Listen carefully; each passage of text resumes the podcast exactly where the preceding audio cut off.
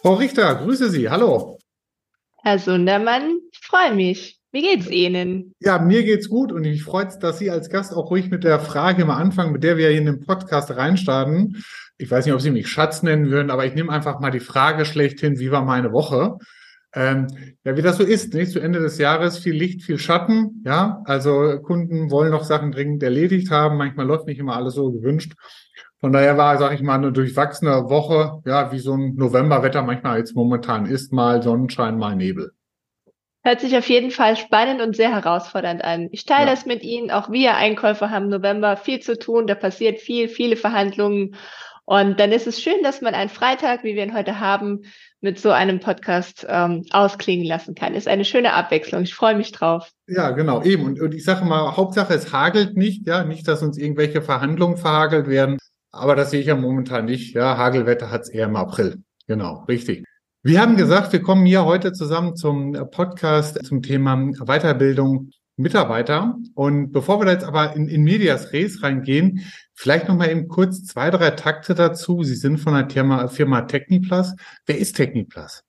Die Techniplus ist ein klassischer Automobilzulieferer. Das heißt, äh, wir stellen Bauteile her für die großen Autobauer. Wir sind unterwegs bei Mercedes, Audi, also alles, was sich in der Mittel- und Oberklasse auf dem deutschen Markt abspielt, hauptsächlich. Und wir bauen schicke Bauteile äh, im Interieur. Die sind zum Beispiel schwarz und hochglanz. Das Ganze findet man nach außen am Auto. Also man kann sagen, dass circa die Hälfte der Autos in diesem Segment mit unseren Bauteilen rumfahren. Okay, jetzt, jetzt fahre ich einen Q5. Wo muss ich hinlangen, damit ich Ihr Bauteil berühre?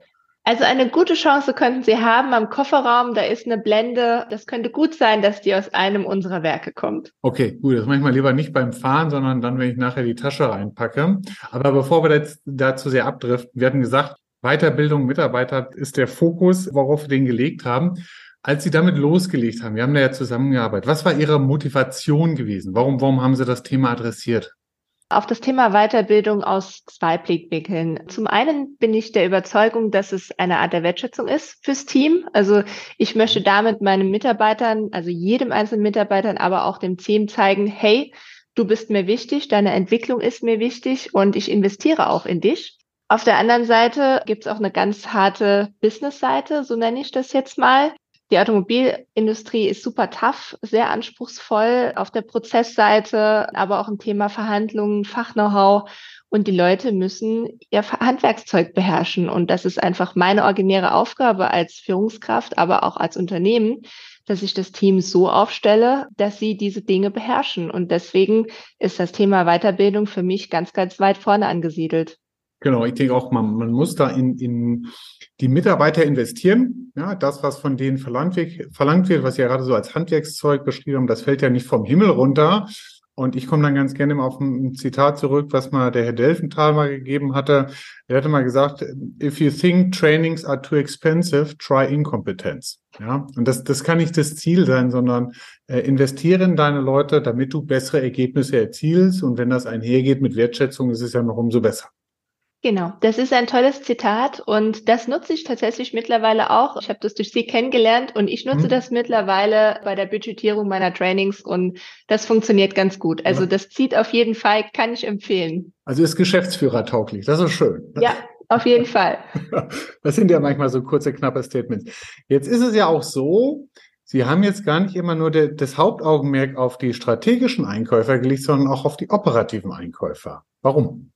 Ich mache absolut keinen Unterschied, weil jede Rolle für mich ihre eigenen Herausforderungen und Hürden mitbringt. Das heißt, ein operativer Einkäufer ist genauso mit Komplexität in seinem Tagesgeschäft konfrontiert, wie das ein Stratege ist. Er tut es vielleicht aus einem anderen Blickwinkel mit einer äh, längerfristigen Perspektive, aber trotzdem sind beide Rollen in ihrem Ergebnis oder mit Bezug auf das Ergebnis auch gefordert. Und ich möchte beiden die Möglichkeit geben, das Know-how zu haben, um ihre Ziele zu erreichen.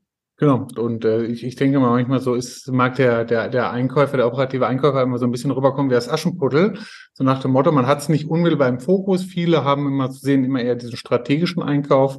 Und wenn man das Märchen ja ein bisschen kennt, weiß man, wie wichtig Aschenputtel ist, damit das zum Schluss aufgeht, ja, und dann zum Schluss dann auch alle glücklich sind bei der ganzen Geschichte. Ja, es muss ja auch jemand da sein, der die Strategien umsetzt, der das Ganze im Tagesgeschäft beherrscht. Und wenn wir uns mal den Markt anschauen, Lieferengpässe, ständig irgendwelche Reklamationen und Eskalationen. Also ist der operative Mann oder die operative Frau heute an der Front ähm, eine sehr, sehr wichtige Rolle.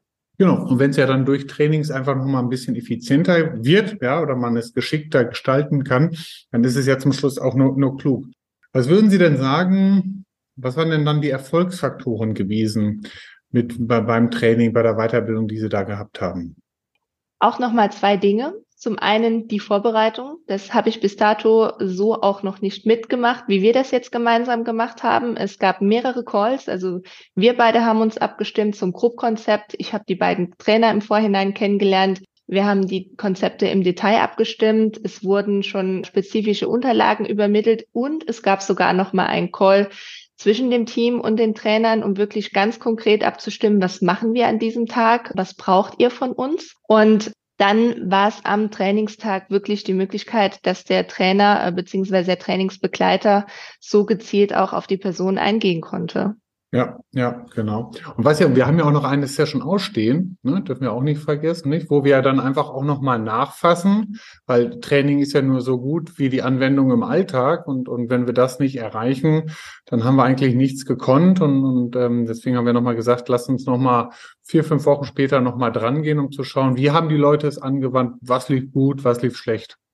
Genau. Und darüber hinaus haben die Mitglieder des Trainings ja auch noch die Möglichkeit, zwischendurch auch nochmal Fragen zu stellen. Also es ist wirklich fast eine One-on-One-Betreuung, die es in der Standardveranstaltung nicht gibt. Und dann ist es für mich auch nachhaltig. Das sehe ich auch heute in meinem Team, wie sie im Tagesgeschäft damit umgehen, wie sie es selbst sogar in Regelterminen adressieren. Also für mich war das ein voller Erfolg und eine absolute Bestätigung, das auch nochmal so zu machen. Schön, schön, schön. Komme ich gerne 2023 drauf zurück. ja, aber, aber jetzt, jetzt, jetzt äh, stellen wir uns vielleicht mal Folgendes vor. Also, äh, kennen Sie den Podcaster, Podcaster Matze Hilscher? Sagt Ihnen das was, Hotel Matze?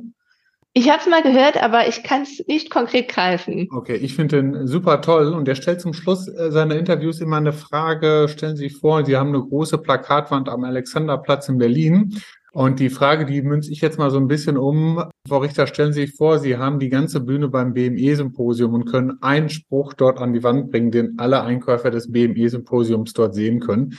Was würden Sie denen sagen? Ganz klar, Einkäufer dieser Welt fordert euch eure Weiterbildung ein. Nicht locker lassen. Okay, ja, das hört sich gut an. Ja, genau. Fordert es ein, weil nur so könnt ihr eurem Job gerecht werden. Super, klasse.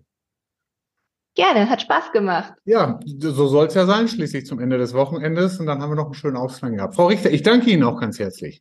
Herr Sundermann, machen Sie es gut. Bis zum nächsten Mal. Ciao. Jo, bis dann. Tschüss.